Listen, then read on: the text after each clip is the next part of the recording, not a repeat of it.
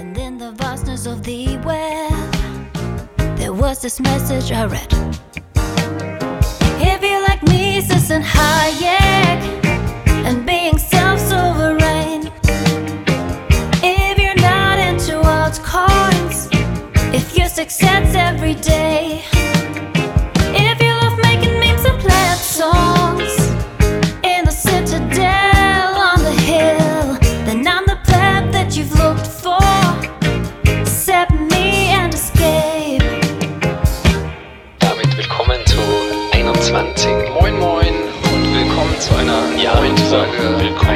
21. zu einer neuen Folge von 21 Podcast.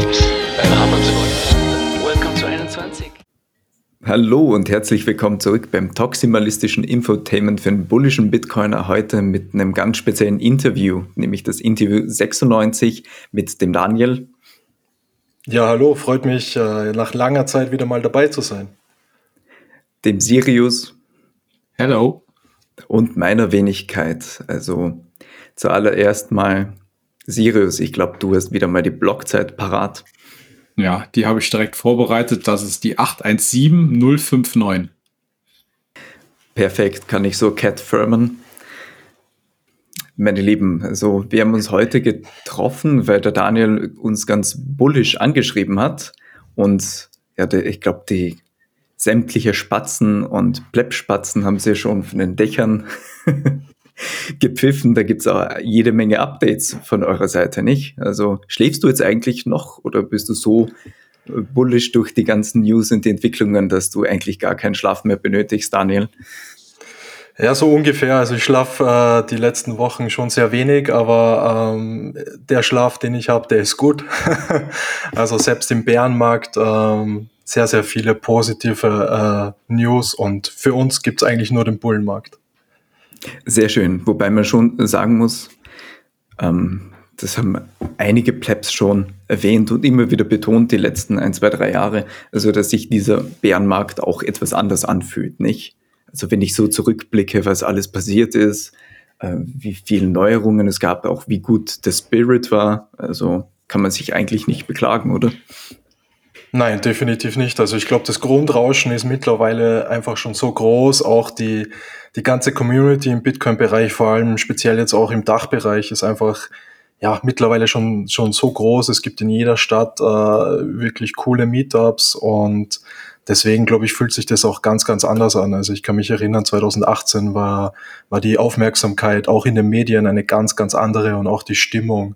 Ähm, jetzt mit dem DCA-Movement, den ganzen 21 Gruppen und ähm, ja, auch, auch Bitcoin Twitter, ist es ganz, ganz, ganz, ganz anders, als, als es noch vor ja, drei, vier Jahren war. Ist schon so ein bisschen, als wäre der Pre-Bull-Markt die ganze Zeit am Laufen. Und ich finde auch, das ist ja nicht nur noch das Hoddeln, das ist ja auch das Spandeln, was mittlerweile immer mit dabei kommt. Bevor wir dann wirklich den Elephant in the Room ansprechen, wollte ich da nochmal Plebs, die neu sind und die dich noch nicht kennen oder 21 Bitcoin einfach mal so das jetzt mal den Rahmen setzen. Also vielleicht könntest du dich nochmal kurz vorstellen und was ihr so macht. Ja, gerne. Also zu mir, äh, mein Name ist Daniel. Ich komme aus dem schönen Österreich, aus Salzburg. Ähm, ja, und äh, meine Bitcoin-Geschichte ist so, ich habe das erste Mal, ähm, ich glaube, es war Anfang 2011 äh, von Bitcoin gehört oder in Berührung damit bekommen, äh, gekommen. Das war damals noch in der Schule. Also ich habe in Österreich so eine technische Schule absolviert und wir hatten da einen Klassenkollegen, der damals schon äh, seine Server mit Bitcoin bezahlt hat. Äh, der hat da damals immer 500 oder 600, 700 Bitcoins für seine Rechnungen äh, hin und her geschubst. Genau, das war so meine erste Berührung. Es hat bei mir aber dann auch leider ein bisschen länger gedauert und ein paar mehr Berührungen. Ich glaube, das war dann so 2014, als ich das erste Mal dann wirklich Bitcoin kaufen wollte. Damals gab es ja noch ziemlich wenig. Äh, ja, Mount Gox gab's. Ähm, ich habe aber dann versucht, über Local Bitcoins, ähm, Peer-to-Peer, mich, mit, äh, mit, mich mit jemandem zu treffen. Es hat aber dann irgendwie nicht so geklappt und ähm, habe das dann auch wieder aus den Augen verloren. Und ähm, so richtig ins Rabbit Hole gefallen bin ich dann erst 2017 oder erst, aber äh, 2017 war das dann bei mir.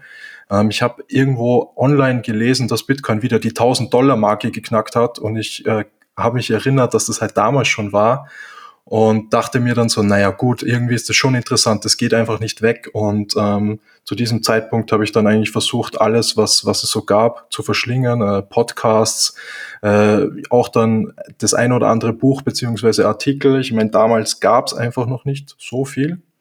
Ähm, genau, aber das hat mich dann gepackt und eigentlich durch den ganzen Bärenmarkt dann auch begleitet und äh, ja, Stunden über Stunden äh, mir Podcasts auch angehört und, und alles gelesen eben.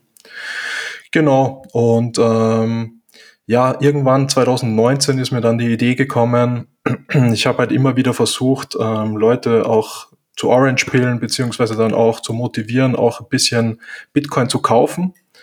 Und äh, das war dann immer so semi-erfolgreich. Ähm, man hat sie dann natürlich zu den großen Börsen auch teilweise geschickt. Ähm, und ich kann mich erinnern, ich habe dann oftmals nach einer, zwei Wochen äh, irgendwie einen Anruf oder eine SMS bekommen. Ähm, ja, sie haben jetzt äh, Bitcoin Cash gekauft, weil das war viel günstiger und da gab's äh, irgendwie mehr Coins für das Geld. Und dann dachte ich mir, okay, das kann es halt nicht sein. Ähm, da muss es irgendeine einfache Lösung geben, wo man auch seine Freunde und Bekannte hin äh, schicken kann, ohne dass sie dann mit Shitcoins zurückkommen. Ja, und das war eigentlich so die Geburtsstunde dann von 21 Bitcoin, ähm, das Unternehmen, das ich ähm, gegründet habe mit meinem Co-Founder, dem Dominik. Und ähm, genau, so ist es losgegangen. Richtig cool. Ich habe jetzt nur in der Zwischenzeit mal nachgerechnet, was dieses, diese Serverrechnung über wie viel hast du gesagt, 500 Bitcoin heute wert ist. Alter Falter. ja, auch spannend. Spannende Geschichte. Und wie du auch über den Preis und über die News ähm, darauf wieder aufmerksam wurdest, der erkennen sich sicher einige wieder. Also ich persönlich habe auch über eine Pressemeldung beziehungsweise in den Doku äh, dazu gefunden und das ist für viele schon so der erste Punkt, Berührungspunkt, nicht Preis, FOMO, kaufen, dann vielleicht eine kleine Phase bei einer größeren Börse und so weiter und so fort. Und da möchte ich jetzt was aufgreifen, dass du gesagt hast, auch dieses irgendwie sehen, dass was falsch läuft oder dass die Leute da äh, vermeintlich zu den falschen Institutionen gehen oder besser gesagt zu den größeren Börsen oder wie manche sagen würden Casinos, aber dann auch irgendwie so diesen Funken und diesen Plepp-Gedanken zu haben, ich möchte selbst das machen, ich äh, beschwere mich nicht nur, sondern ich tue auch was. Und da wird mich jetzt interessieren, also wo habt ihr euch eigentlich kennengelernt und wie waren so die ersten, ja, das erste halbe Jahr? Also wie ist das vonstatten gegangen bei euch? Ja, der Dominik und ich, wir kennen uns ähm, ja schon seit mittlerweile 16 Jahren. Also wir sind damals auch gemeinsam in die Schule gegangen, wo ich vorher gerade erzählt habe, dass wir den Klassenkollegen hatten, der seine Serverrechnungen damals mit Bitcoin gezahlt hat. Das heißt, wir kennen uns eigentlich schon ewig, ähm, haben uns dann aber nach der Schule ein bisschen aus den Augen verloren. Ähm, der Dominik ist nach München gegangen, hat dort Wirtschaftsinformatik studiert. Ich bin nach Wien gegangen, habe dort Wirtschaftsinformatik studiert. Und ähm, ja, haben beide so unser Ding gemacht. Äh, ich bin dann mehr so ein bisschen in diese traditionelle Finanzwelt auch äh, reingekommen. Das heißt, ich war bei großen Banken, Versicherungen, auch äh, Technologieunternehmen, wo ich viel Consulting auch gemacht habe, so im internationalen Bereich. Und ähm, mich hat aber natürlich nebenbei immer das Thema Bitcoin äh, extrem gereizt und ähm, ja, als, als, als mir die, dann die Idee gekommen ist, ähm, habe ich mich einfach mal mit, mit Dominik auch wieder kurz geschlossen. Wir hatten davor schon wieder ein bisschen mehr Kontakt, weil wir immer schon ähm, auch gemeinsam so diesen ja, unternehmerischen Geist hatten. Wir wollten davor schon äh, das ein oder andere Projekt starten. Und dann dachte ich mir, okay, das, äh, das machen wir jetzt einfach. Das ähm, machen wir so nebenbei. da ist ja nichts dabei. Ähm, äh, programmieren einfach so eine App und ähm, ja, schauen mal, wie das läuft. Und im Endeffekt hat es auch genauso gestartet. Also das war auch so im ersten halben Jahr. Wir sind da sehr naiv ähm, äh, dran gegangen und haben einfach mal gemacht und haben das wirklich so neben unseren Vollzeitjobs auch äh, durchgezogen. Haben dann aber auch sehr, sehr schnell gemerkt, also ja, innerhalb so des ersten halben Jahres, dass das eigentlich nicht funktioniert. Wenn man sowas machen möchte, da steckt so viel mehr dahinter, ähm, dann muss man sich voll drauf fokussieren. Und ja, ich habe dann eigentlich Ende 2020 ähm, ja, hat sich das einfach gut ergeben, auch mit damals, mit meinem Job ähm, und bin dann Vollzeit quasi in die Bitcoin-Welt eingestiegen und seit Ende 2020 äh, mache ich das jetzt Vollzeit, genau. Okay, also kann man sagen, da gab es so eine Übergangsphase, wo du, wo die zwei Sachen noch so ja, nebenher liefen und du hast dann einfach äh, gemerkt, okay, jetzt gehe ich all in und nehme das Risiko und versuche mein Glück, weil es mehr als nur ein Job ist. Kann man das so zusammenfassen? Ja, ganz genau. Also ich glaube, ich ähm, hätte wahrscheinlich auch mehr Bitcoin, ähm, wäre ich weiterhin im Fiat Mining geblieben aktuell. Ähm, aber für mich war das einfach eine Herzensangelegenheit. Also es äh, macht auch immer noch extrem viel Spaß, auch jeden Tag. Also ich stehe jeden Montag ist mittlerweile mein Lieblingstag, weil ich da weiß, okay, ähm, da sind wieder alle am Start und wir bringen wieder ähm, viel weiter. Und nein, es freut mich einfach extrem. Auch die Community ist einfach äh, so herz, herzlich und jeder hilft sich. Ähm, es ist auch nicht so das Konkurrenzdenken, wie man das wahrscheinlich in anderen Branchen hat, ähm, weil wir alle wissen, dass Bitcoin äh, eine große Zukunft vor, vor sich hat und äh, der Kuchen jetzt schon groß ist, aber in Zukunft noch viel, viel größer wird. Ja, und es macht einfach Spaß, auch wenn es woanders wahrscheinlich mehr äh, vier Token zu holen gäbe. Aber uns gibt es einfach super viel, wenn wir jeden Tag Nachrichten auch kriegen, ähm, dass, dass die Leute unseren Service äh, für sehr cool äh, ja, finden und auch dann ihre Oma zum Beispiel onboarden konnten und ihren Sparplan ein, einrichten äh, konnten.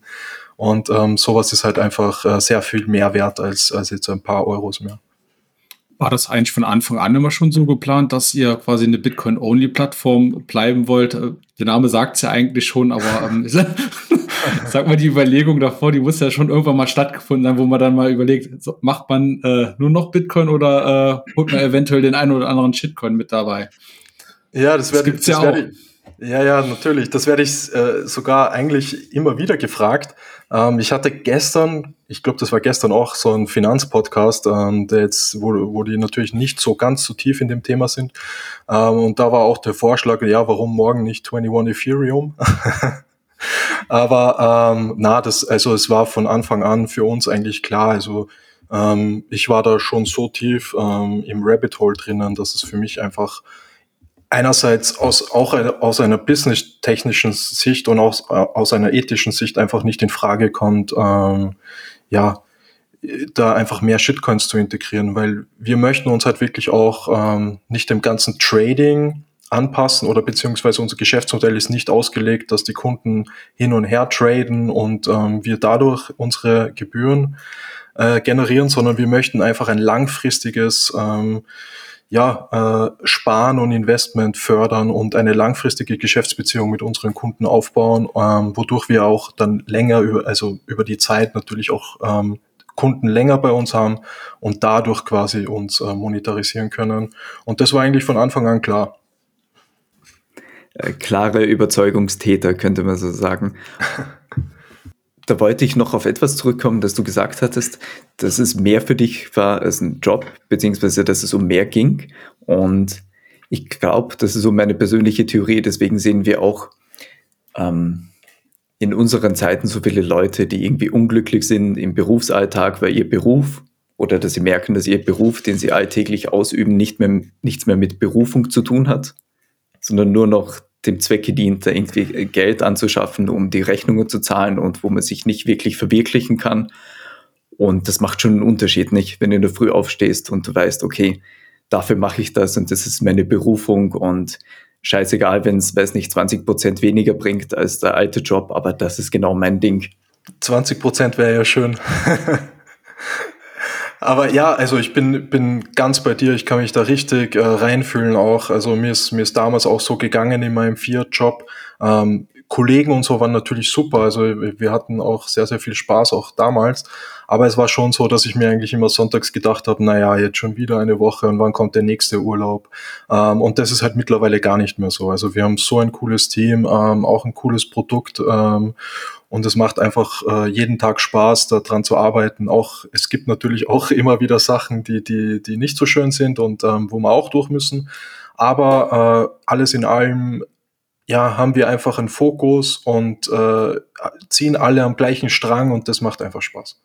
So ein Bitcoin-Only-Startup hochzuziehen und auch dann in die Nähe der Profitabilität zu bringen, ist auch kein einfaches Unterfangen. Wie war so jetzt, wenn du zurückblickst, das erste Jahr? Also schwierig oder anders als erwartet? Oder sagst du, okay, eigentlich lief es eh gut und wir wissen zwar nicht ganz genau warum, aber wir nehmen es so hin? Ähm, ja, es war schon eine, also es wäre cool gewesen, wenn es einfach gewesen wäre, aber wie, wie es so oft im Leben ist, sind, äh, sind die guten Dinge auch brauchen und äh, sind, sind nicht ganz so einfach. Nein, es war eine Achterbahnfahrt, also es war sehr, sehr schwierig auch ähm, dadurch, dass wir uns auch entschieden haben, in Österreich ähm, zu gründen und auch ähm, das, äh, unser, unser Unternehmen zu starten, war es natürlich auch von Anfang an dann ähm, klar, dass wir eine Regulierung machen müssen. Und ähm, da muss man schon sagen, also das haben Dominik und ich, mein Mitgründer, ähm, das haben wir einfach äh, gemeinsam zu zweit ohne externe Hilfe eigentlich gemacht. Ähm, das heißt, wir haben uns da auch kein Kapital aufgenommen, wir haben das eigentlich alles aus unserem Ersparten finanziert. Ähm, wir haben selber das ganze Know-how äh, aufgebaut, das heißt, wir haben jetzt auch keine externen äh, Rechtsberater gehabt, äh, die, die man sich einfach in dem Stadion auch überhaupt nicht leisten kann, weil die haben ja teilweise Stundensätze, die sind äh, fern von Gut und Böse und ähm, haben da sehr, sehr viel Energie, Ressourcen und auch unser, unser finanzielle, äh, finanzielles Polster auch ähm, aufgebracht. Aber ich glaube, es hat sich gelohnt. Also ich will mich jetzt auch nicht beschweren. Wir, wir haben uns das selber ausgesucht. Ähm, und äh, wir hätten jederzeit auch wieder das, das, das Ganze beenden können. Aber ähm, es, es ist schon nicht so einfach natürlich, ähm, aber ich glaube, es hat sich gelohnt und mittlerweile stehen wir auf, äh, an einem ganz guten Punkt auch da. Ja, und äh, hat, äh, es wird wahrscheinlich nicht einfacher in Zukunft, ähm, aber es macht Spaß. Schon mal Hut ab dafür, dass ihr das äh, zu zweit euch alleine quasi alles eingeeignet habt. Das ist schon mal stark zu hören. Und ähm, hätte ich auch direkt die nächste Frage zu, würdest du es dann nochmal genauso machen oder äh, würdest du dir direkt irgendwo, sag schon, ein bisschen externe Hilfe mit dabei holen? Ja, ich glaube, mittlerweile wäre es wahrscheinlich so auch nicht mehr möglich. Ähm, wie gesagt, so wir haben 2020 angefangen, da hat eigentlich das ganze Regulierungsthema erst so richtig äh, ja, Fahrt aufgenommen. Davor war das alles noch, äh, ich würde mal so sagen, ein bisschen wilder Westen auch. Ähm, da hat keiner sich so wirklich ausgekannt, ähm, was man jetzt genau machen muss und was nicht. Äh, mittlerweile äh, befinden wir, befinden wir uns in so einem Rahmen, auch jetzt mit der, mit der Mika, die ja dieses Jahr auch ähm, verabschiedet wurde, dass es, glaube ich, sehr, sehr schwer auch wird, leider in Zukunft ähm, solche äh, Unternehmen auch zu bootstrappen. Ich glaube, das wird, wird nicht einfacher werden. Ja. Also noch den letzten Zug Richtung äh, einfacherer Bitcoin-Only-Weg genommen. Genau, so kann man sagen, ja. Also ich gehe, man wird sehen, aber ja, mit der Mika, vielleicht äh, greife ich da jetzt ein bisschen vor, aber da gibt es auch einfach dann äh, Kapitalanforderungen. Das heißt, äh, wenn du nicht eine Eigenkapitalquote äh, beziehungsweise ein Eigenkapital aufbringen kannst, das auch im sechsstelligen Bereich ist, ähm, dann kannst du eigentlich äh, gar nicht starten. Und ähm, wenn man das jetzt einfach so eine aus, deutliche aus, Hürde, ja. Genau. Eine genau, deutliche ja. Hürde. Ähm, ja, wo gerade das Thema oder das Wort Kapital fiel, da war ja diese magische Zahl in den Nachrichten im Zusammenhang mit euch zu vernehmen, 2,1 Millionen. Also was ist, hat es damit auf sich? Und ist es Zufall, dass es so eine schöne Zahl ist?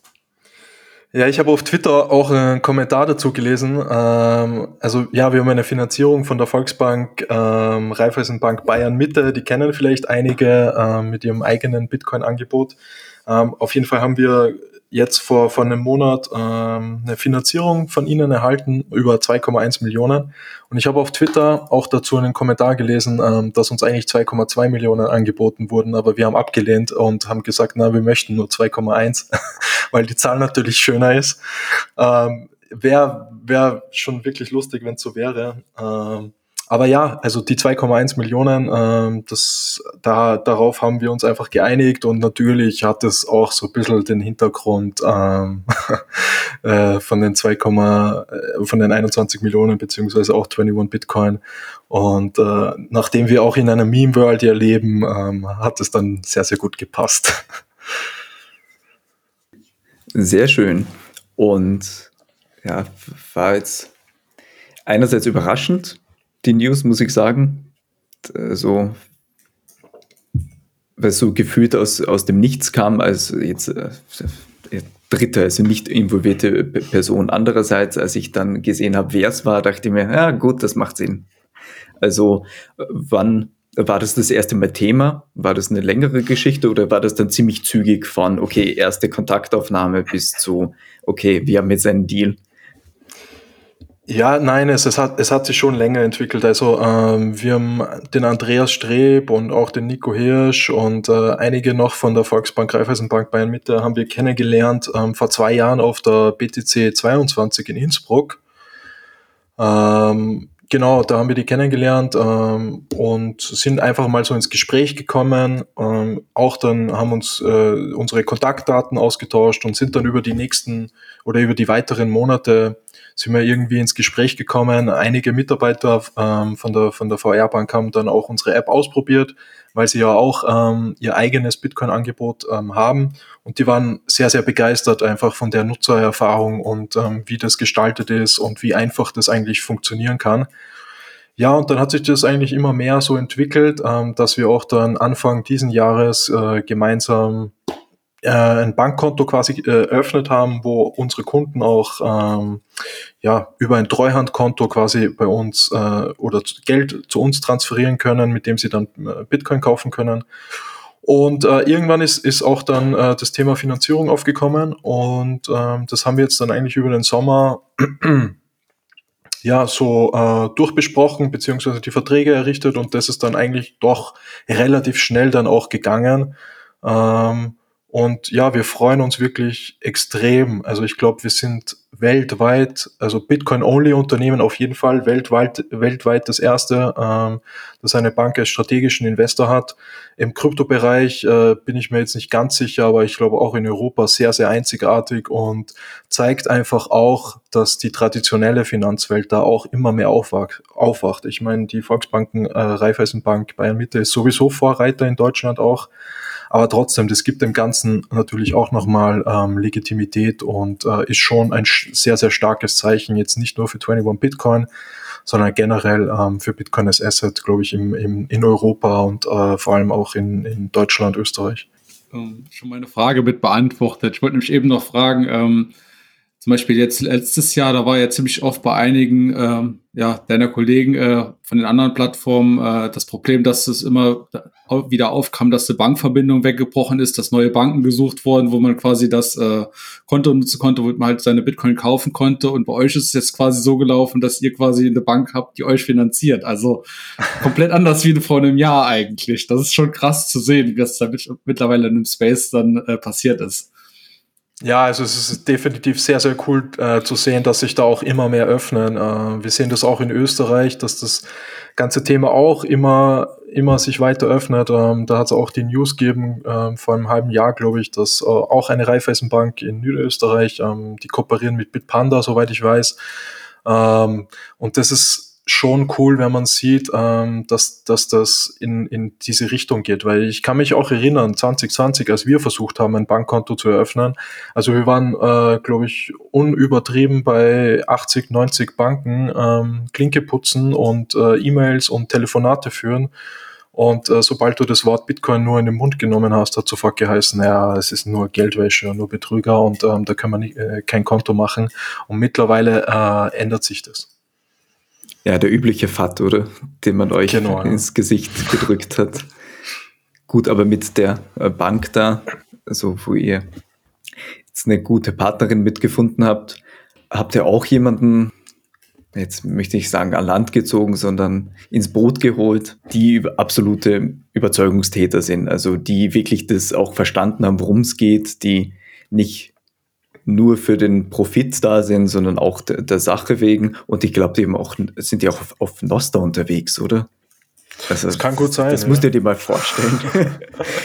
das ist das eine, das mir eingefallen war. Und die News, die hat ja auch weltweit Schlagzeilen gemacht. Das war ja auch Bitcoin Magazine in den USA und das wurde auch übersetzt, nicht? Und das ist schon ziemlich heftig, wenn man es bedenkt. Das ist jetzt natürlich eine gemeine Frage, aber kam oder kommt für euch eine richtig, richtig große Bank? Sagen wir, die Deutsche Bank ruft dich morgen an und will einsteigen. Was würdest du der Deutschen Bank sagen? Aktuell sind wir gut versorgt.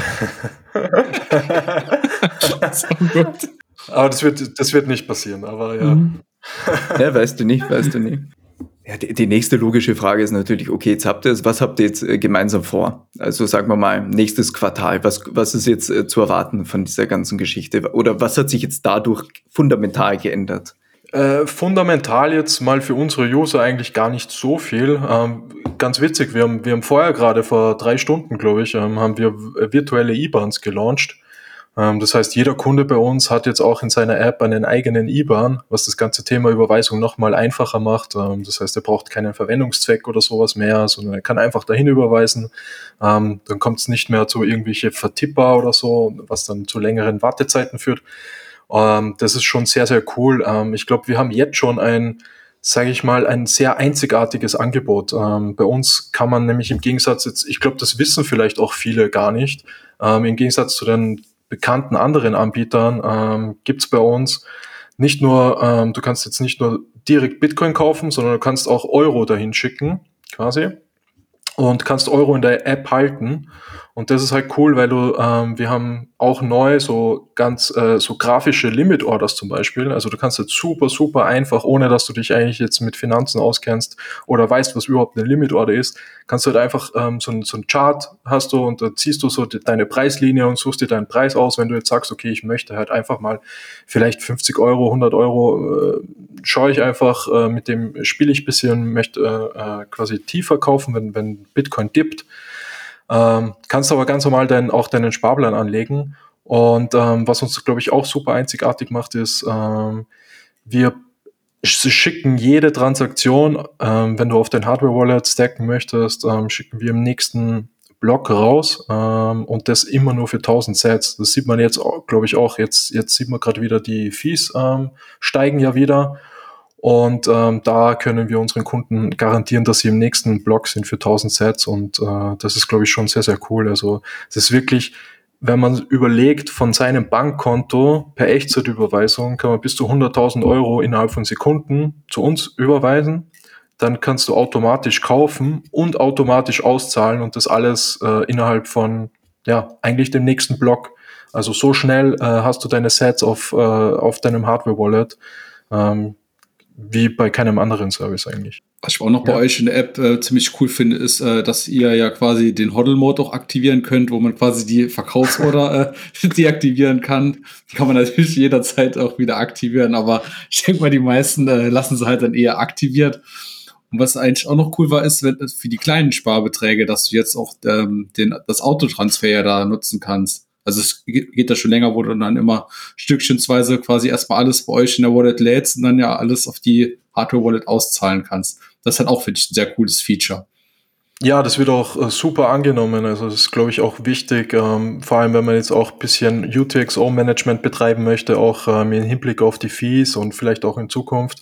Genau, wenn, also wir haben auch einige Leute, die, die äh, stacken auch täglich und ähm, ja, wenn man jeden 15 Euro kauft und direkt immer sofort raussenden möchte, äh, kann man das natürlich, aber äh, macht natürlich auch Sinn, dass man sagt, okay, bis 100 Euro oder vielleicht 500 Euro, je nachdem, was halt meine äh, meine Schwelle ist. Also das kann ich einfach äh, einstellen in der App. Ähm, bis dahin lasse ich ansammeln und dann wird es automatisch an meine hinterlegte Wallet äh, rausgeschickt. Ja, ja und so, so Gimmicks haben wir auch. Also wie du gesagt hast, der Hodl Mode, genau. Äh, wir haben auch so ein, so ein Bitcoin-Design drinnen. Da wird dann alles äh, Bitcoin Orange. Äh, ist auch ganz lustig, wenn du dann kaufst, dann wird der ganze Screen orange mit Konfetti. Äh, schaut auch ganz cool aus. Ja.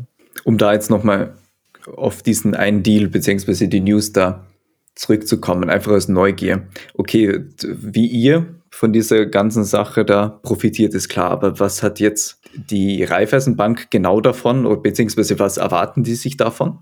Ähm, ja, die, die VR-Bank Bayern Mitte macht auch generell, also die machen Startup-Investitionen, ähm, die, die haben auch ein Portfolio, ähm, wo sie investieren und für sie war das einfach ein logischer Schritt, ähm, dass sie auch in ein Bitcoin-Startup investieren. Und das hat sich einfach sehr, sehr gut angeboten, weil ja, ähm, wir sind doch ein reguliertes Unternehmen auch. Das heißt, ähm, Ähm, das ist sonst auch, glaube ich, schwierig für eine Bank, ähm, mit, mit einem Provider, jetzt sage ich mal, außerhalb der EU zusammenzuarbeiten, weil es einfach die, die regulatorischen Anforderungen ähm, nicht zulassen. Ja, und dann hat sich das einfach ähm, sehr, sehr gut ergeben und ich glaube, ähm, wir profitieren beide von dieser Partnerschaft. Also wir haben auch immer wieder ähm, gemeinsame Syncs, wo wir uns einfach zusammensetzen wie in so einer Arbeitsgruppe und äh, Erfahrungen austauschen. Ähm, die Bank hat ja auch ihr eigenes Bitcoin-Portal, da haben sie natürlich Erfahrungen, ähm, wir haben Erfahrungen und dann ähm, können wir quasi da ja diese Erfahrungen austauschen und gegenseitig profitieren und ähm, unsere Services einfach äh, verbessern, vorantreiben. Ja, super. Ja, manchmal musst eben auch die einfachen oder die naiven Fragen fragen. Kommen wir vielleicht ein bisschen zum Thema Regulatorik Musstet ihr da irgendwen um Erlaubnis fragen, bevor dieses Investment passierte, beziehungsweise musste das freigegeben werden? Ja, ja, gute Frage. Ja, tatsächlich. Also äh, das ist eine qualifizierte Beteiligung, also das heißt mehr als wie 10 Prozent ähm, am Stammkapital muss ähm, von der Finanzmarktaufsicht Österreich ähm, quasi freigegeben werden, ist aber eigentlich eher eine formale Sache. Das heißt, ähm, der, der, die FMA wird einfach informiert, ähm, formal und äh, hat dann quasi Zeit und, und stimmt dem, dann, dem Ganzen dann auch zu, was auch relativ schnell ähm, geschehen ist. Genau, aber es gibt schon, schon einen Prozess dafür, ja. Einfach damit dokumentiert und amtsbekannt ist, im positiven Sinn jetzt gemeint. Naja, da geht's eigentlich geht's darum, ähm, wir sind ja ein regulierter Player oder ein regulierter äh, Dienstleister und wir, wir werden beaufsichtigt ähm, von der Finanzmarktaufsicht und die möchte natürlich wissen, wer ist da beteiligt und wer ist da wirtschaftlich berechtigt auch. Ähm, wenn da jetzt, ja, keine Ahnung, aus Nigeria jemand ähm, das Unternehmen kaufen würde, würden sie, sie das ähm, vielleicht genauer ansehen. Also es geht, geht so ein bisschen darum, dass sie ähm, ja, einfach ähm, wissen, was, was geschieht im, im Markt. So wie schon angekündigt, wollte ich noch mal einen Schwenk zu Mika machen, über das hier die letzten zwei Jahre oder glaube ich sogar zweieinhalb Jahre sehr viel gesprochen wurde. Also von Anfang an eigentlich schon, seitdem es das erste Mal im EU-Parlament diskutiert wurde. Jetzt habt ihr ziemlich viel da jetzt durch und mitgemacht, erledigt und äh, auch an Bedingungen erfüllt. Was waren so von eurer Seite auch, auch so die Insights, die, die Erkenntnisse, die ihr dadurch gewonnen habt? Vielleicht so kleine Details, die jetzt dem ja, hoddelnden Pleb jetzt nicht als erstes auffallen würden? Ja, also vielleicht nur mal zur Klarstellung. Wir, wir haben noch keine Mika-Lizenz. Ähm, es gibt auch noch gar keinen, der eine Mika-Lizenz hat. Also die Mika wurde jetzt am 30. Juni äh, diesen Jahres ist die in Kraft getreten, ist eine EU-Verordnung, das heißt, die gilt dann auch ähm, in der ganzen EU, ohne dass jetzt äh, die, die Länder das in, in ihr Gesetz ummünzen müssen. Es gibt aber für Dienstleister, für Kryptowährungen, ähm, gibt es eine 18-monatige Übergangsfrist. Das heißt, die Mika tritt eigentlich für Dienstleister erst am 30.12.24 in Kraft. Und ähm, auch erst dann kann man einen Antrag auf, auf die Lizenz stellen. Ja, und ähm, bei uns ist so, ähm, wir bereiten uns halt gerade da, darauf vor. Ähm, wir stimmen gerade so die, also wir haben die ersten Gespräche auch bei uns ähm, mit, mit der Finanzmarktaufsicht, wo man sich darüber äh, unterhält, ja, welche Dokumente möchten Sie jetzt genau, in welcher Qualität, in welcher Ausführung, ähm, Timeline und ähm, so ein bisschen diese Vorabstimmung. Genau, so, so sieht's aktuell aus. Ist das auch so ein bisschen, dass du dann quasi, sag ich mal, äh, vorzertifiziert wirst und wenn du dann halt keine groben Schnitzer drin hast, hast du das Ding quasi eigentlich, sag ich mal, mehr oder weniger sicher und das, was du halt noch äh, aufarbeiten musst, das kannst du halt bis zum Tag, also bis zum, was hast du gesagt, 31. Äh, 12.24 dann quasi ja, nochmal nacharbeiten, dann könntest du quasi die Lizenz beantragen oder müsstest du danach quasi erst nochmal alles äh, irgendwie einreichen? Ja, die Wunschvorstellung, also ähm, es ist so, wir, wir sind ja bereits ähm, registriert bei der FMA, als, äh, das nennt sich WASP, also Virtual Asset Service Provider. Und ähm, dadurch, dass, dass wir diese Registrierung auch haben, können wir so ein Fast-Track-Verfahren, beziehungsweise äh, werden wir halt priorisiert ähm, im, im Antragsverfahren für die Mika. Genau, und die Wunschvorstellung ist schon, ähm, schauen wir mal, wie es dann in der Realität aussieht, dass man jetzt über das nächste Jahr mit, mit der Behörde auch ähm, sehr viel im Kontakt ist und das vorab stimmt und quasi mal das grob, grobe Rahmenwerk auch ähm, ja, abstimmt und dass man dann, wenn der Antrag auch gestellt werden kann, jetzt Ende nächsten Jahres, dass man dann auch relativ schnell durch ist. Äh, das das wäre jetzt so unser Ziel, ja ist dann auch wieder, dass er so einem Zweier-Duo quasi dann alles durcharbeitet wie beim Anfang der Gründung? Oder habt ihr dann, sag ich mal, jetzt noch zusätzliches Personal dafür eingestellt oder irgendwie Kontakt mit einem Anwalt, der irgendwie außerhalb dann mit euch noch zu tun hat, wie das Ganze aufzuarbeiten? Ja, le leider geht's jetzt nicht mehr zu zweit. Also wir sind mittlerweile ähm, acht Leute, die, die an 21 Bitcoin arbeiten und wir suchen auch gerade. Äh, wir haben gerade vor einer oder zwei Wochen ähm, vier oder fünf Stellen auch ähm, gepostet. Also wenn jemand äh, einen Job im Bitcoin-Only-Space sucht, äh, gerne auf unsere Webseite gehen unter Jobs und sich mal anschauen. Vielleicht ist ja was dabei. Äh, wir suchen in allen Bereichen. Ähm, gerne auch Initiativbewerbung. Also wenn jemand sagt, ähm, er hat ein, ein, ein Skillset, äh, das jetzt nicht hundertprozentig zu den Jobs passt, aber er, äh, er glaubt halt, dass er uns doch ähm, auch helfen kann, gerne auch Initiativ bewerben. Also wir sind da sehr offen und ähm, freuen uns. Und ja, also für die Mika ist schon so, ähm, wir haben auch eine hm, Rechtsberatung, äh, Ernst Young in Wien, ähm, die, die das mit uns machen und ähm, uns jetzt auch schon betreuen. Das heißt, äh, das, das ist einfach schon sehr, sehr viel. Also man muss sich das vorstellen. Ich sage immer, es ist eine Banklizenz light, light. Also äh, bei einer Banklizenz sind wir natürlich äh, noch nicht, aber es ist schon, ähm, man kennt das ja aus, aus MIFID zum Beispiel, also Wertpapierdienstleister, ähm, da, da lehnt sich die Mika schon sehr, sehr ähm, daran an. Und da ist schon einiges auch zu beachten. Ähm, natürlich für uns äh, sehr, sehr viel zu tun. Ich glaube, äh, es bringt natürlich Vor- und Nachteile. Also man könnte jetzt auch diskutieren, äh, ist es notwendig oder ja, muss das sein? Ich glaube, für, für Endkunden gibt's auch, also es wird definitiv Vorteile geben, weil ja, also wenn man sich jetzt aktuell den Markt anschaut, es gibt leider so viel Betrug immer noch. Also man glaubt es äh, gar nicht, wenn man da nicht so involviert ist, ähm, teilweise, aber was, was da wirklich abläuft und ähm, teilweise auch äh, sind die Leute sehr, sehr naiv, das muss man, muss man auch dazu sagen und äh, auch gierig und fallen dann schnell auf Versprechungen rein.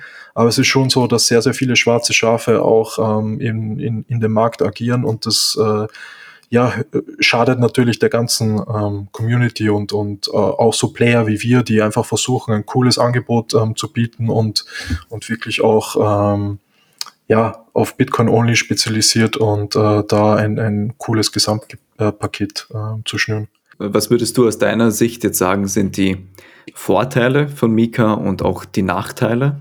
Ja, vielleicht so grob. Also Vorteil ist natürlich ähm, jetzt aus unserer Sicht, dass aktuell ist der Markt halt sehr fragmentiert. Das heißt, äh, eigentlich in jedem Markt, in dem du ähm, wirklich präsent sein möchtest, brauchst du eine Lizenz, eine eigene, beziehungsweise eine Registrierung. Das heißt, du müsstest, wenn du in Italien aktiv bist, müsstest du nach äh, Italien gehen und dort eine Registrierung beantragen. Wenn du in Frankreich aktiv bist, dann nach Frankreich und so weiter.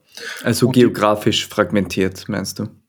Genau, jeder Markt, mhm. äh, jeder Markt, in dem du aktiv Werbung betreibst ähm, und, und auf Kunden zugehst, äh, dort musst du registriert sein. Also das ist, das ist einfach so und da sind die Regulierungsbehörden auch sehr, sehr streng und teilweise auch sehr unterschiedlich. Also ähm, die BaFin ist da natürlich so einer der, der härtesten ähm, Regulatoren. Das ist so die allgemeine Meinung, glaube ich. Ähm, es gibt dann natürlich ein paar andere Länder, wo sich auch viele angesiedelt haben, äh, wo es ein bisschen einfacher auch ist.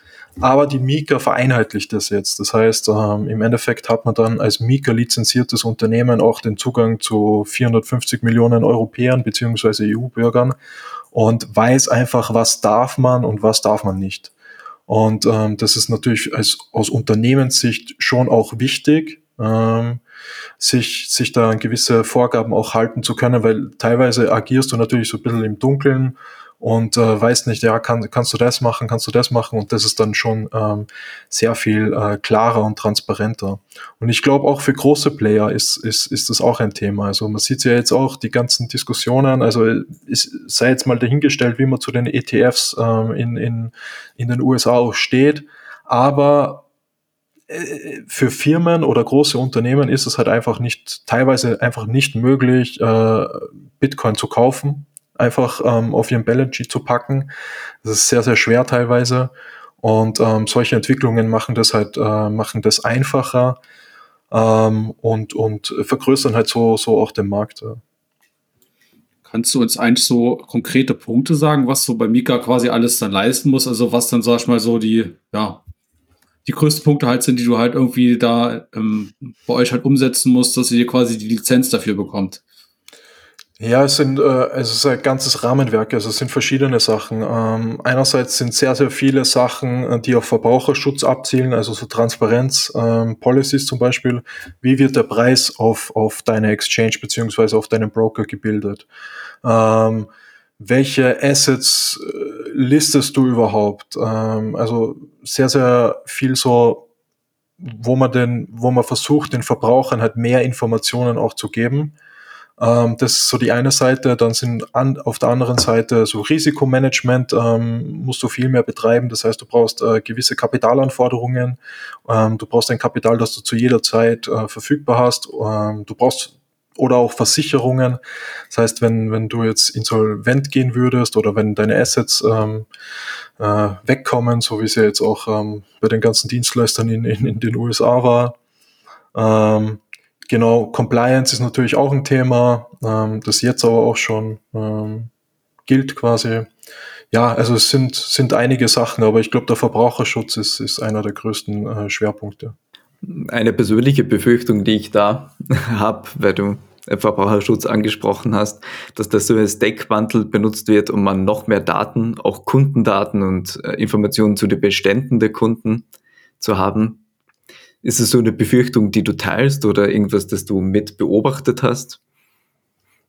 Ja, also grundsätzlich bin ich da immer, ähm, also ich, ich finde es immer schwierig, ähm, das zu bewerten, weil ich, also ich bin ein Fan von entweder man macht, äh, also man hat klare, klare Trennungen. Entweder man macht keine Regulierung und quasi jeder ist für sich ähm, auf sich allein gestellt und man muss dann vielleicht auch als, als Verbraucher mal reinfallen, aber man lernt dadurch. Ähm, oder man macht halt klare Linien. Und ich finde aktuell, denn so wie es jetzt aktuell ist, ist es halt sehr, sehr schwierig, weil viele äh, Menschen da draußen sind es einfach gewohnt, wenn sie jetzt in Aktien investieren oder wenn sie ETFs kaufen oder keine Ahnung, bei der Bank ihr, ihr Sparbuch haben.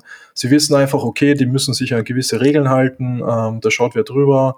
Und deswegen ja, haben die einfach so eine gewisse Sicherheit auch. Ähm, und das ist halt im, im sage ich mal, im Krypto-Bitcoin-Bereich nicht so. Und deswegen gibt es da auch sehr, sehr viel Betrug immer noch. Also ich habe es vorher eh schon angesprochen. Ich glaube, man, man kann das manchmal gar nicht glauben. Also wenn man da wirklich mal auch Einblicke hat, es, ist, es ist immer noch ein, ein Riesenproblem. Und deswegen ähm, bin ich dann auch ein Fan, entweder man macht alles gleich oder eben gar nicht. Und ähm, ja, aber grundsätzlich natürlich. Also es wird auch, ähm, für uns ist auch nicht unbedingt lustig. Ähm, das sind sehr, sehr viele Kosten, die wir auch haben. Ähm, es macht für uns das Leben auch nicht unbedingt einfacher, ähm, die, die, die Policies auch, auch ja, zu schreiben, einzuhalten und, und ähm, ja, äh, die, die Mika zu erfüllen. Wobei ich schon sagen muss, dass es als Bitcoin-Only-Unternehmen, glaube ich, doch auch äh, ein Vorteil ist, weil du halt schon sehr, sehr viele Sachen einfach eher Bitcoin ist im Endeffekt überall anerkannt als Commodity. Ähm, das ist jedem klar, da, da musst du jetzt äh, keine, es gibt ja teilweise für Coins musst du dann extra White Paper schreiben unter Mika. ähm, das, das entfällt bei uns natürlich dann alles.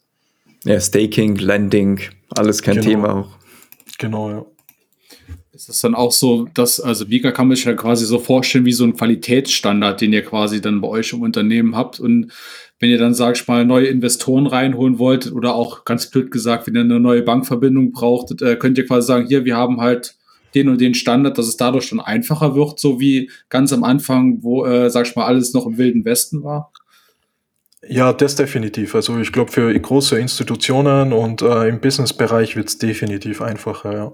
Was du da angesprochen hast, mit, mit den Betrugsfällen und den ganzen fürchterlichen Dingen, die da passieren, wo du jetzt quasi mehrere Aspekte dieser Geschichte kennst. Also einerseits, was passiert, andererseits, wo du weißt, okay, was an Regulierung kommt und dann nochmal dazu weißt, wie es ist, so ein Unternehmen zu leiten und was die Herausforderungen sind, so über den Daumen geschätzt, was würdest du sagen, wie viel Prozent dieser Verbrechen da durch die Regulierung beseitigt werden können? Also ist es das wert, unter Anführungszeichen? Mhm. Ja, es wäre wär, wär schön, wenn ich das äh, so beurteilen könnte aus meiner, aus meiner Perspektive. Es ist sehr, sehr schwer zu sagen. Also ich kenne auch natürlich diese Statistiken, ähm, die sagen jetzt, die AML-Maßnahmen verhindern irgendwie 0,1 Prozent oder so aller, aller Geldwäschevorfälle.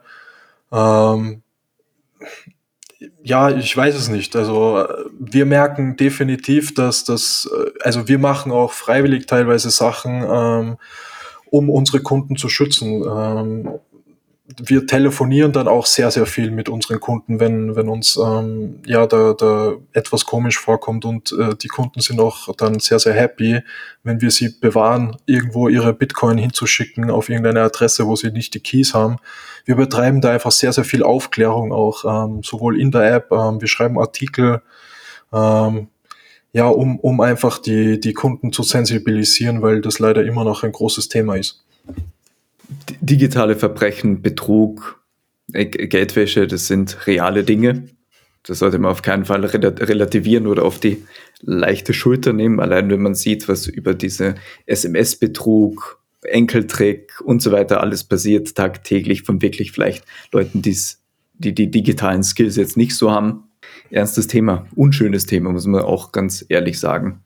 Mhm, ja. Und viele Dinge sind aber leider auch nur möglich, weil gewisse Daten irgendwie ja, gestohlen werden oder von manchen Mitarbeitern geleakt werden. Einfach nur aus Interesse, wie geht ihr damit Datenschutz, Datenverarbeitung und Kundendaten um? Ja, also äh, die Sicherheit vor allem von Kundengeldern und auch den Kundendaten ist bei uns hat oberste Priorität. Ähm, wir versuchen da sehr, sehr datensparsam auch zu sein. Ähm, das heißt, wir haben zum Beispiel jetzt keine Tracker oder so in der App ähm, drinnen. Wir analysieren jetzt unsere Kunden da nicht, ähm, woher die kommen oder dass, dass wir irgendwelche Werbung schalten könnten. Schalten wir auch nicht. Also wir machen generell eigentlich kein Paid Advertising, ähm, jetzt irgendwelche Suchmaschinenwerbung oder App Store Werbung oder solche Dinge.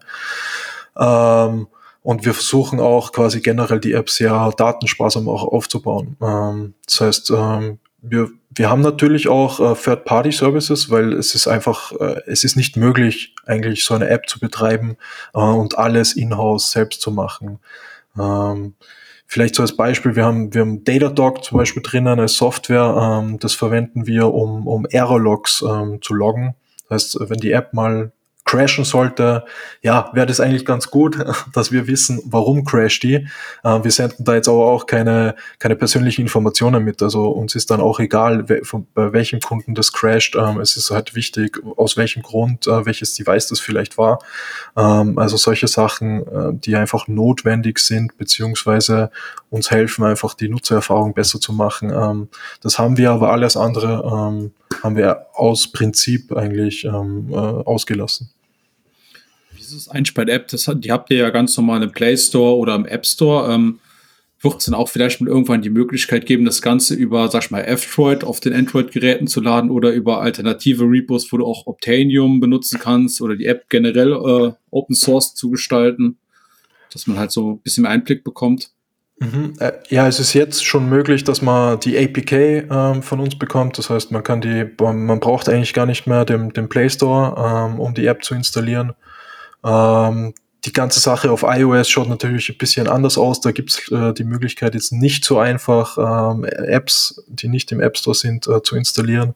Und ähm, das wäre dann auch, ja, also das ist das ist nicht möglich, aber auf Android ist es auf jeden Fall möglich, ja, das einfach per APK zu installieren. Schon mal sehr nice. Dass, äh, dass es überhaupt funktioniert. Da gibt es auch wieder, bei denen geht es nämlich nicht. ja, es ist auch eine, ein Unterschied, wie bei einem guten Werkstück, auch bei guter Software, ob du nur die Minimalsachen machst oder ob du wirklich auch das Auge fürs Detail hast oder für die Feinheiten oder für, ja, manche der Dinge, die du auch da jetzt angesprochen hast, kam mir sofort in den Sinn. Wie sieht's da äh, bei euch mit der Self-Custody aus? War das schon immer ein Thema? Und ähm, ist es auch so, dass man da auf immer eine neue Adresse auszahlen lassen kann oder ein XPub integrieren? Wie ist das bei euch nochmal? Genau, bei, bei, uns ist es so, dass du grundsätzlich, wenn du die App runterlädst, äh, bekommst du eine Custodial Wallet von uns. Ähm, es ist aber so, ähm, dass wir super flexibel sind oder, oder dir das eigentlich super flexibel machen möchten.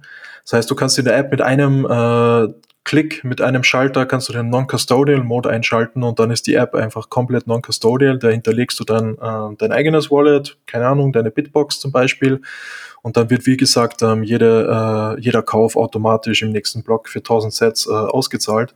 Kannst das natürlich aber auch steuern mit dem Auto-Transfer-Feature, ähm, wie wir vorher eh schon kurz äh, gesprochen haben. Das heißt, du bist halt mega flexibel. Das äh, sehen wir auch immer wieder, äh, dass es eigentlich sehr, sehr cool ist, wenn jetzt äh, ja jemanden keine Ahnung, du möchtest jetzt äh, deinen Freund Orange pillen und der soll jetzt mal die ersten 15 Euro in Bitcoin kaufen, dann ist es halt manchmal einfach nicht ähm, zwingend, sage ich mal, notwendig, beziehungsweise äh, manchmal auch am Anfang einfacher, wenn er das, die 15 Euro einfach mal kaufen kann, ohne sich jetzt sein Hardware-Wallet zu besorgen. Und ähm, das Coole, was wir auch machen in der App, äh, wir haben dann auch so Recommendations, also so Vorschläge auch drinnen, wo wir den Kunden dann auch anzeigen, so hey, schau dir mal an, ähm, Hardware-Wallets. Äh, haben wir einen Artikel dazu, äh, wo wir erklären, warum das auch sinnvoll ist, äh, wie, wir äh, wie du das dann auch ganz einfach in der 21 Bitcoin App hinzufügen kannst und möchten auch den Kunden schon informieren. Also er soll auf jeden Fall alle Informationen haben und sich der Vor- und Nachteile von äh, der verschiedenen Custody-Lösungen äh, bewusst sein. Das ist uns sehr, sehr wichtig. Und äh, Thema XPub, ähm, also grundsätzlich kannst du so viele Adressen ähm, hinzufügen in der App, wie du möchtest. Das heißt, du, du kannst auch ganz einfach, wenn du jetzt einfach mal schnell auszahlen möchtest, scannst du einfach deinen dein QR-Code oder kopierst ihn rein, äh, deine Wallet-Adresse dann kannst du direkt auszahlen, brauchst das äh, Wallet gar nicht hinterlegen. Kannst aber auch Favoriten speichern. Das heißt, du kannst sagen, okay, ich habe da vielleicht mein, meine Bitbox und äh, möchte die da einfach öfter verwenden. Dann kannst du da auch mehrere Adressen hinterlegen. Also du kannst eigentlich so viele hinterlegen, wie du möchtest. Ähm, wir haben jetzt auch geplant, Xpubs zu integrieren. Ähm, das, das schaffen wir jetzt hoffentlich dann auch mit dem Kapital der, der VR Bank. Da können wir unsere Entwicklungs- äh, Kapazität bisschen aufstocken. Und ähm, ja, auch da schauen wir auf die Details. Das heißt, äh, wir, wollen, wir, möchten den XPub eigentlich nicht für die speichern, sondern wir möchten nur die ersten 1000 äh, Adressen daraus generieren und diese speichern, weil wir einfach auch aus Datenschutz, äh, Datenschutzgründen äh, einfach auch nicht den XPub bei uns haben möchten. Genau, und, und äh, das ist die Lösung, die, die wir anstreben. Und äh, wie weit kannst du uns einen so Einblick, sag ich mal, in die Custodial-Lösung reingehen? Also wie sich das Ganze verhält? Was ist da jetzt, sag ich mal, äh, ein Hot Wallet? Was ist eine Cold Wallet? Habt ihr dann Multisig-Setup? Weil ich denke mal, du wirst ja nicht daheim mit der Bitbox sitzen, wo der ganze Stack halt drauf ist und du verwahrst dann die Kundengelder da in den einzelnen Adressen. Also so wird's ja nicht ablaufen. Hoffe ich mal. äh, alles 100% auf einer Hot Wallet. Du hast jetzt echt da, kalt erwischt.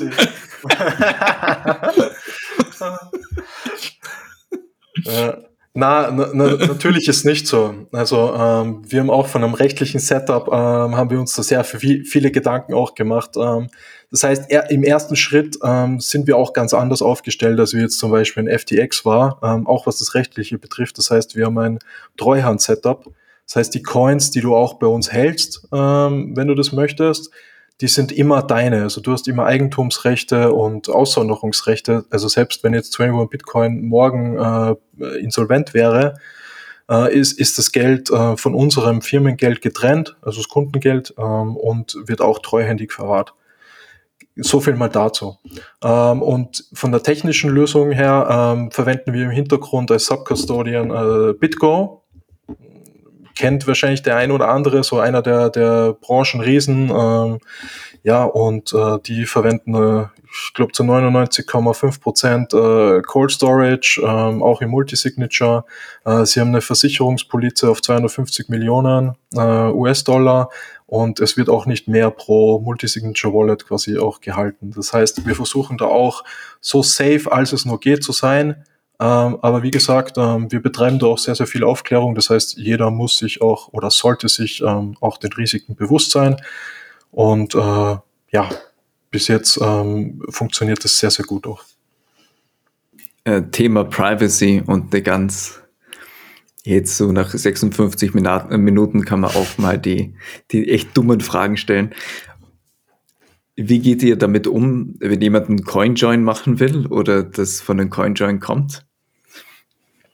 Äh, ja, grundsätzlich, ich möchte jetzt keine Tipps geben, aber äh, man kann ja einfach auf sein eigenes Wallet äh, auszahlen und quasi als einen Hop ähm, und dann kann man ja machen, was man möchte. Ähm, wenn das jetzt jemand direkt bei uns machen würde, dann würden wir das auch erkennen. Da, da sind wir einfach auch ähm, verpflichtet. Ähm, es ist aber dann nicht so, dass, also ich glaube, da gibt es ja auch andere Börsen oder Beispiele, ähm, die dann sofort den Kunden wahrscheinlich kündigen würden. Wir würden einfach mal nachfragen, einfach weil wir verpflichtet sind. Wir würden nachfragen, hey, ähm, wir haben da mitbekommen, ähm, du, du, machst da einen CoinJoin, warum? Und ähm, wenn der Kunde da ganz plausibel auch ähm, das, das erklärt, dann ist das für uns auch, auch okay. Das war jetzt äh, quasi bei der Eingangslösung. Wie ist das eigentlich bei der Ausgangslösung? Wenn ich quasi jetzt direkt äh, in den CoinJoin auszahle, ist es dann auch, dass ihr da die Adressen, sag ich mal, ein bisschen weiter trackt oder beziehungsweise auch dann guckt, also, also man kann ja alles nachvollziehen.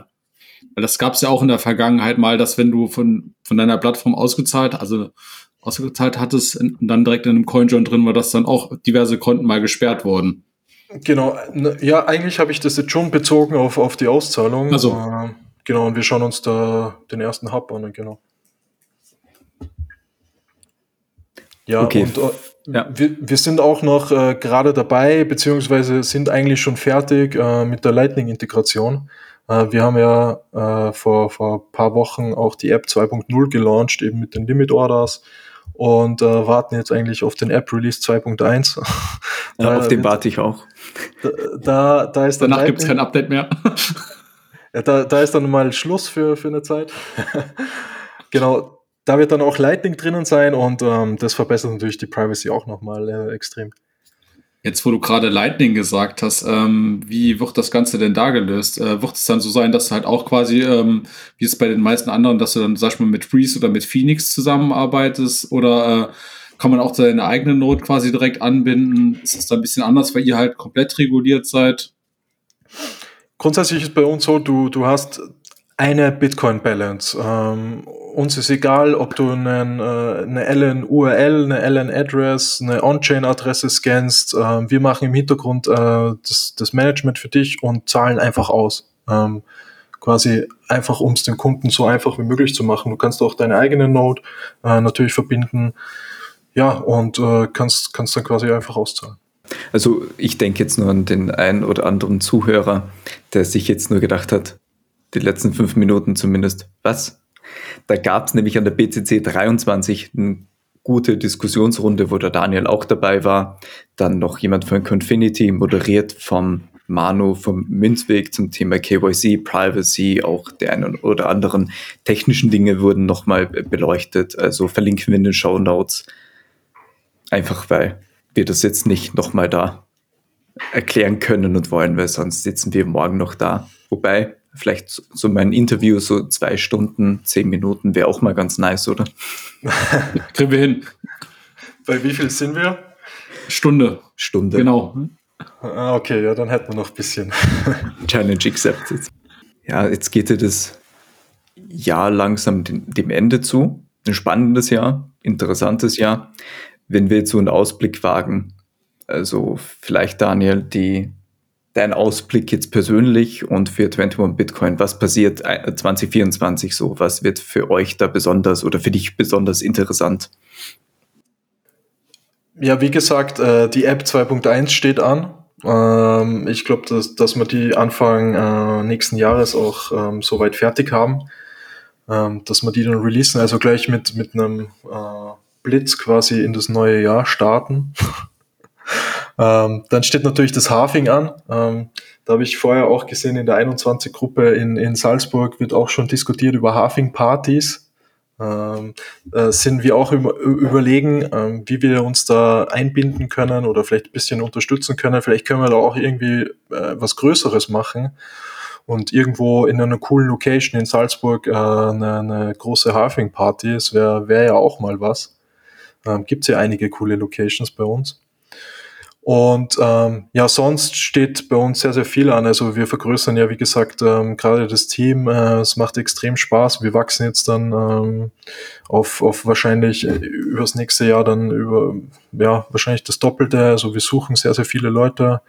Ähm, das wird spannend. Ja, ich glaube auch generell für Bitcoin wird es auch sehr, sehr spannend. Ähm, schauen wir mal, wie sich die ETFs da auch entwickeln, also die, ob es dann auch approved wird oder nicht. Ähm, bin aufs Halving auch gespannt, weil es ist natürlich immer so ein Thema. Alle erwarten es. Ähm, man muss auch sagen, wir sind da schon sehr in einer Bubble. Äh, wenn man so außerhalb scha äh, schaut, wissen das natürlich nicht so viele. Ähm, wird auch sehr, sehr spannend, glaube ich, ähm, wie das wird. Und ich freue mich eigentlich schon ähm, auf 2024. Ich glaube, jetzt über die letzten zwei Jahre war sehr, sehr viel Zeit und ähm, ist sehr, sehr viel äh, gebaut auch worden, gebuddelt, äh, gebuddelt quasi. Ähm, und ich hoffe, dass das dann auch jetzt die nächsten Jahre Früchte trägt. Auch nochmal Grüße gehen raus an alle Sys-Admins, alle Leute, die die Server warten, die tief im Source Code drinnen sind, die man selten bis gar nicht zu Gesicht bekommt. Also Chapeau für jede technische Lösung, die da das ganze Mosaik da ähm, ergänzt. Was waren denn jetzt eigentlich so deine Highlights, sag ich mal, dieses Jahr 2023, so im Rückblick? Vor allem, da gab es ja auch im Oktober jetzt euren Rekordmonat wo es dann ordentlich mal nach oben ging?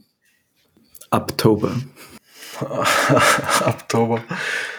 Schwer zu sagen. Also äh, gefühlt ist das Jahr bei mir wirklich verflogen wie, wie nichts. Ähm, wir haben extrem viel gearbeitet und äh, sehr, sehr viel gemacht.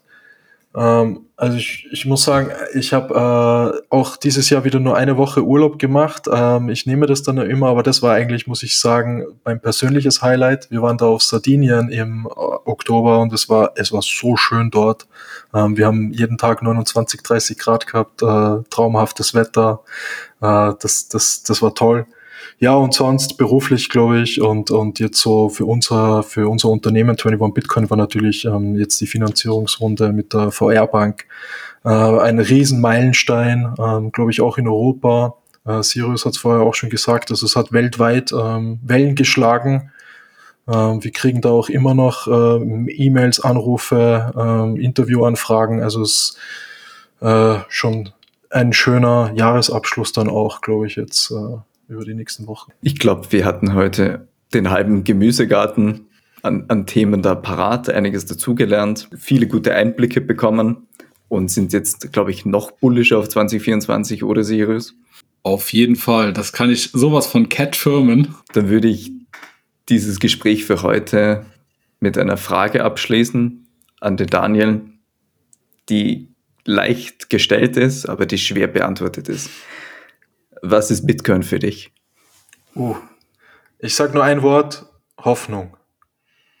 Bam. Er hat gerade das Mic gedroppt und das raus. Also in dem Sinne, danke fürs Einschalten. Bis bald und gute Nacht von meiner Seite. Ciao, ciao. Dankeschön. Ciao.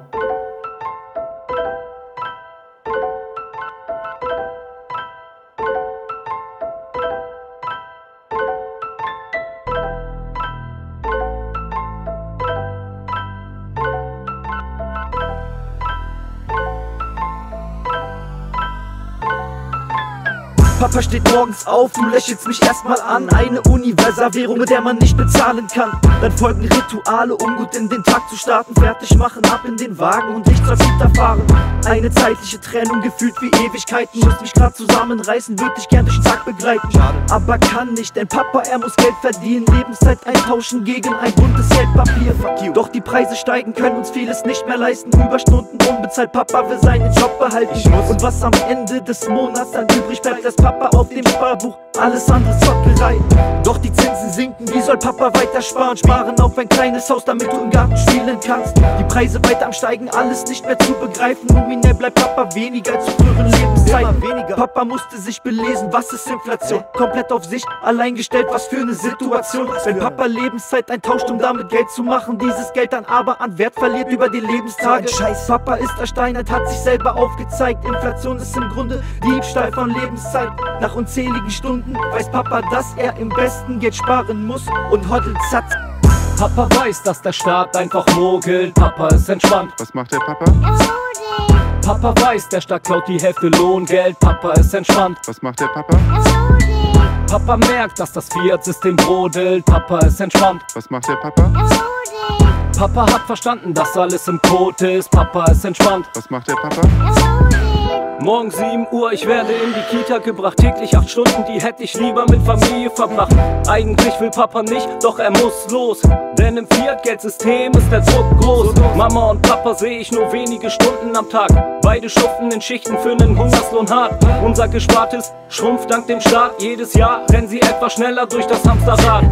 Opa erzählt manchmal von vergangenen Dekaden, in denen sie Geld bekamen, wenn sie's bei den Banken sparten. Heute kassieren sie Strafen, wenn sie zu viele stapeln Abgaben an die, die geleistete Energie verwahren.